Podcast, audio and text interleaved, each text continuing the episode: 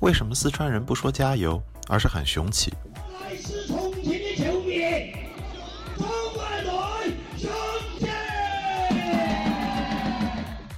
为什么英国米尔沃尔的足球流氓无所畏惧？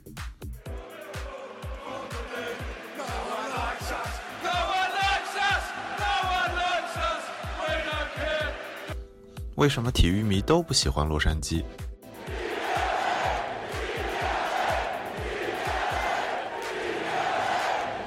为什么北京永远在争第一？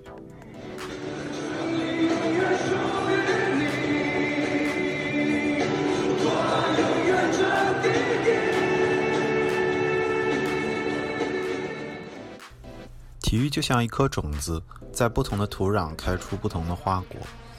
欢迎收听翻转体育地狱系列。What do you say? It's a really good ball. It's Shabalala. Goal, Bafana Bafana. Goal for South Africa. Goal for all Africa. 节目开始前，我想再次解释一下，本期节目乃是抛砖引玉，我对相扑运动也只是一知半解。如果有爱好者，欢迎联系我，分享更多的趣味知识。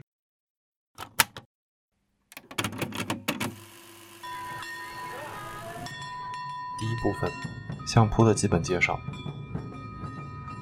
二零一六年一月的东京，两国国际馆内，观众们都屏气凝神地注视着中间的土标。两位此前十连胜的选手终于相遇。秦将继续他标志性的后仰热身（括号这个动作有点名副其实的战术后仰的意思）。括号完，图标另一侧站着的是现役最强的相扑力士，来自蒙古的横纲白鹏翔。他一如既往的面无表情。比赛开始，两位大汉猛地相撞，秦将占得了先机，把白鹏推到了圆圈边。白鹏也绷紧了全身的肌肉，不愿退让。秦将死死抓住他最喜欢的把位，左手穿过腋下，贴近对方的背部，右手牢牢抓紧对方另一侧的手臂，顺势一推，将白鹏推出了圈外。一瞬间，欢声雷动，紫色坐垫纷纷落在土标内，甚至有人流下了眼泪。这场比赛最终确保了秦将拿下了2016年大相扑第一个场所的冠军，而上次有日本选手夺冠已是十年前了。先简单介绍一下相扑的基本规则吧。比赛开始后，只要一方除了脚掌之外任意一个身体部位接触了地面，或者脚掌出圈者，那对方就获胜了。前面有提到的土标，日语是 dohyo，是4.55米直径的一个圆圈。与许多格斗项目不同的是，相扑没有按照体重分重量级，这也直接导致了我们印象中的相扑选手都是大块头，所谓一力降十回。在精妙的技巧，在空间有限的土标内，都比不上体重来的有效。而观众扔坐垫则是一个相扑的传统。当横纲级别的选手输给低级别的力士时，观众就有扔坐垫的传统来表达对于横纲选手的失望。全日本每年一共有六个场所的比赛，也就是有六个把休。东京有三场，在福冈、大阪、名古屋各有一场。二，日本的颓废。第一段里提到的秦将，全名秦将居和宏，来自日本福冈。他2016年击败白鹏翔夺得冠军，曾经让在场日本人流泪，但这竟然是他唯一一次夺冠。之后，他战绩一路下滑，离横纲目标越来越远。而他的失利也意味着日本人民所期望的本国的相扑英雄可能又要等上几年了。日本出身的相扑力士在进入两千年后节节败退，面对蒙古人的四连霸毫无办法，国际颜面无存。这是怎么一回事呢？要理解这一点，我们先理解相扑力士的等级。力士有幕内和幕下之分，幕下的选手除了十两级别，都不领俸禄，所以收入非常卑微。而我们看到的日本 NHK 电视台直播的大相扑比赛，都是在幕内力士之间进行的。幕内力士里，级别由低到高分为前头、小节、关节、大关和横纲。可以看出，横纲是相扑历史中最高的荣誉，类似于网球选手的年度世界排名第一，条件非常苛刻。同一时期一般只有一两个横纲，因为横纲在日本社会里拥有近乎半永久的地位，和每个月约合二十万人民币的基本工资，以及相扑本身作为国际的地位，这让横纲力士始终是整个国家的焦点，引人注目。判定一名力士晋升为横纲级别，并没有放之四海而皆准的条文，但评选委员会现在都默认。连续两个场所夺冠的力士可以得到横纲的称号。有趣的是，横纲评选的标准里还有所谓品格这一条。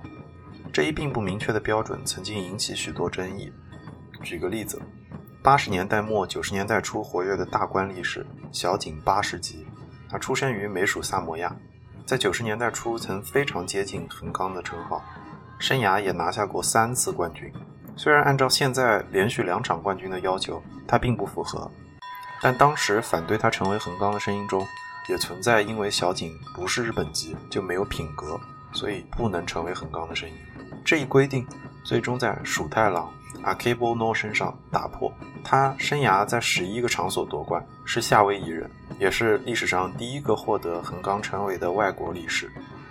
他在1993年末的福冈场所。和1994年初的东京场连续两场夺冠，因此身为横纲可谓是无可争议。阿开波诺成功的背后是外国籍选手的集体崛起。到了今年，也就是2019年，随着现役横纲西十之李宽的退役，剩下的两位现役横纲白鹏翔和贺龙立三郎其实都是蒙古人，这就意味着日本再次面临了无日本籍横纲力士的情况。日升力士的困境也很好的解释了为什么上述故事中，当请奖夺冠时会引起日本观众如此大的反响。相扑贵为日本国际，但日本选手却已经逐渐远离了相扑的最高水平，这让许多为相扑骄傲的日本人难以接受。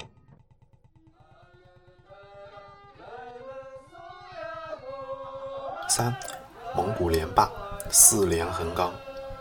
蒙古选手之所以能有此佳绩。传统武术蒙古跤功劳很大，也就是所谓博克摔跤。蒙古国家历史上共获得过二十六枚奥运奖牌，其中有九枚来自摔跤。而蒙古跤至今也是常见的内蒙古旅游项目。国内的游客可能会被邀请在晚上围着篝火和蒙古大汉摔跤，又或者直接去观赏蒙古节日那达慕大会，欣赏包括摔跤、雕羊、骑马在内的许多草原传统技艺。从二零零三年底。赵青龙升为横纲，到二零一七年，西石之李宽晋升横纲。这十四年间，共有过四位横纲，都是蒙古选手，没有日本或其他国家的历史。他们分别是昭青龙明德、白鹏翔、日马富士公平和贺龙立三郎（括号）。这几位因为是蒙古选手，当然都有自己的蒙古语名字，但是我真的对蒙古语毫无头绪，所以只好委屈在此重复他们的日语名了（括号完）。这四位选手的风格截然不同，其中就以招青龙明德和白鹏翔最为突出。招青龙明德在中文的许多新闻中被称为相扑界的迈克尔乔丹，这一说法并不算很过分。二零零五年，招青龙成为历史上第一位完成全年六场比赛全部夺冠的选手，加上前一年最后一战福冈场所夺冠，他完成了七连霸的壮举。这一成绩前无古人，暂时也后无来者。招青龙本人师出有名。他的家族也是蒙古胶博克的大家族，父亲则是柔道选手出身。他本人除了战绩卓越，最大的特色是他堪称独一号的暴力风格。张庆龙比赛热身时有一个经典动作：右手叉腰，左手举过头顶，突然拧身，如同挥马鞭一般猛拍大腿，震慑对手和现场观众，非常威风和霸道。而这个性格其实是反了横纲的规矩。传统意义上，横纲即使胜利了，也要保持风度，这才符合横纲所谓品格的要求。而招青龙不仅赛前霸道，赢比赛后还喜欢把对手顺势推下土庙，这也不符合横纲传统的作风。除了场上霸道，招青龙在场下更有着层出不穷的麻烦。两千零二年，面对前任横纲桂乃花光司，赵庆龙落败后曾出言不逊，表示应当对着桂乃花的伤口踢一脚，引起许多争议。他的生涯中多次装病缺席训练。两千零七年曾经声称自己骨折，后来却被媒体拍到在蒙古和日本足球名宿中田英寿一起踢足球，也因此在生涯中多次被停赛和扣工资。二零一零年，赵庆龙因为场下酒后打人的丑闻被官方开除，早早退役。而白鹏翔的特点和赵庆龙则截然不同。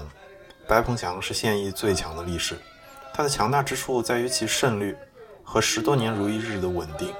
我们可以和其他三位蒙古横纲的战绩比较一下。赵庆龙的墓内战绩，在他出战的比赛中是五百七十九胜一百四十八败，这个胜率接近八成；而日马富士公平是四百二十七胜二百二十六败，这个胜率接近六成五；贺龙立三郎是六百三十二胜三百八十五败，胜率接近六成二；而白鹏翔则是恐怖的一千零五十二胜一百九十败，他的胜率接近八成五，而且出战次数。也是远多于其他几位蒙古横纲，也难怪有“白鹏是劳模横纲”的说法。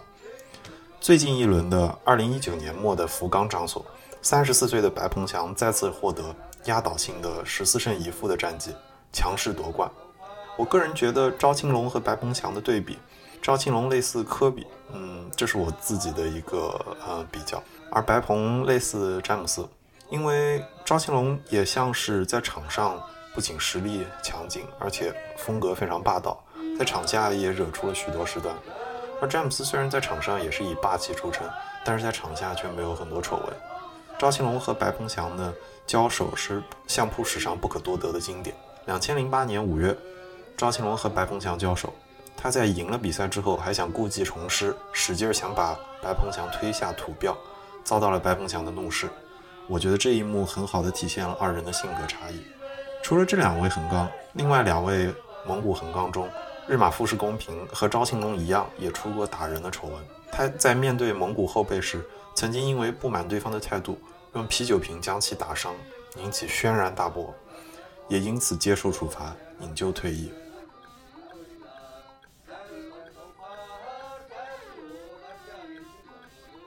四，蒙古相扑选手的归宿。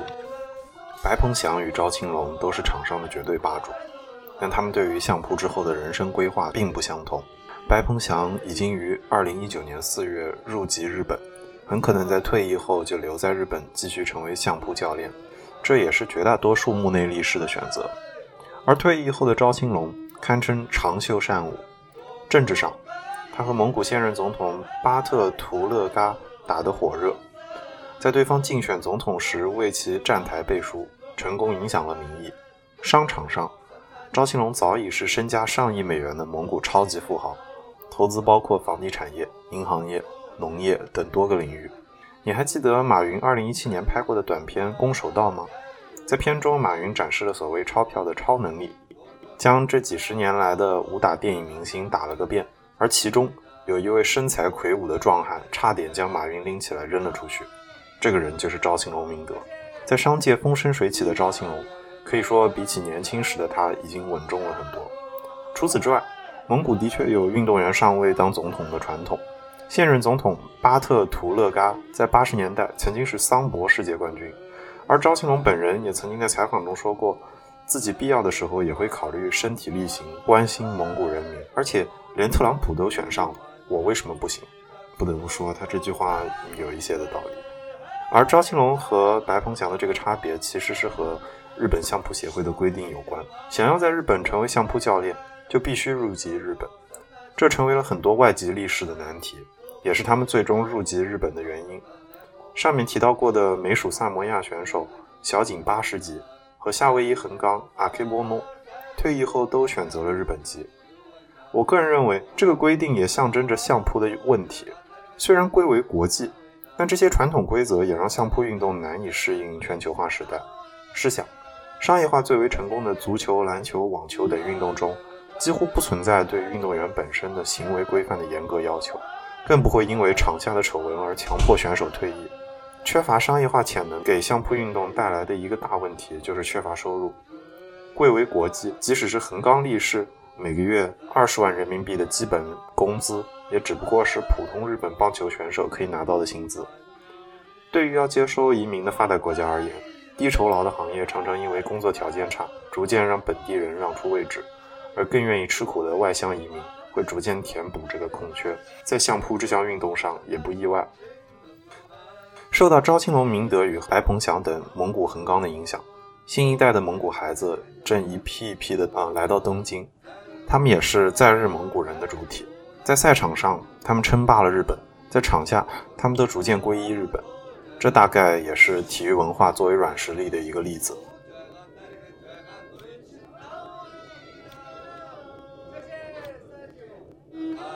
五，苍国来。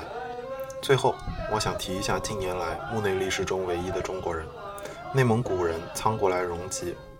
二零一七年，讲述中日民间交流的纪录片节目《我住在这里的理由》采访了苍国来历史，这也是我第一次了解相扑选手的生活。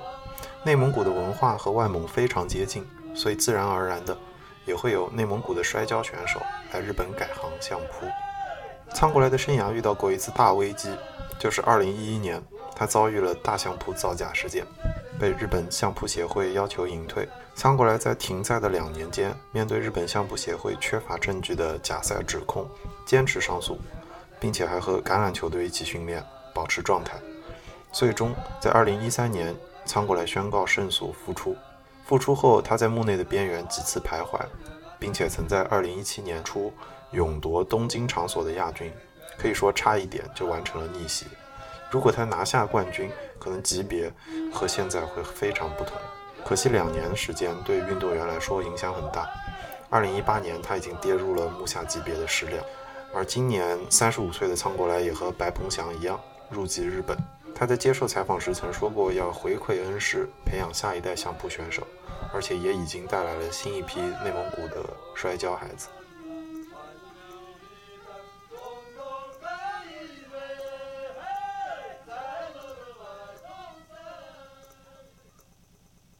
在采访中，我印象最深的是苍国来说过的一句话。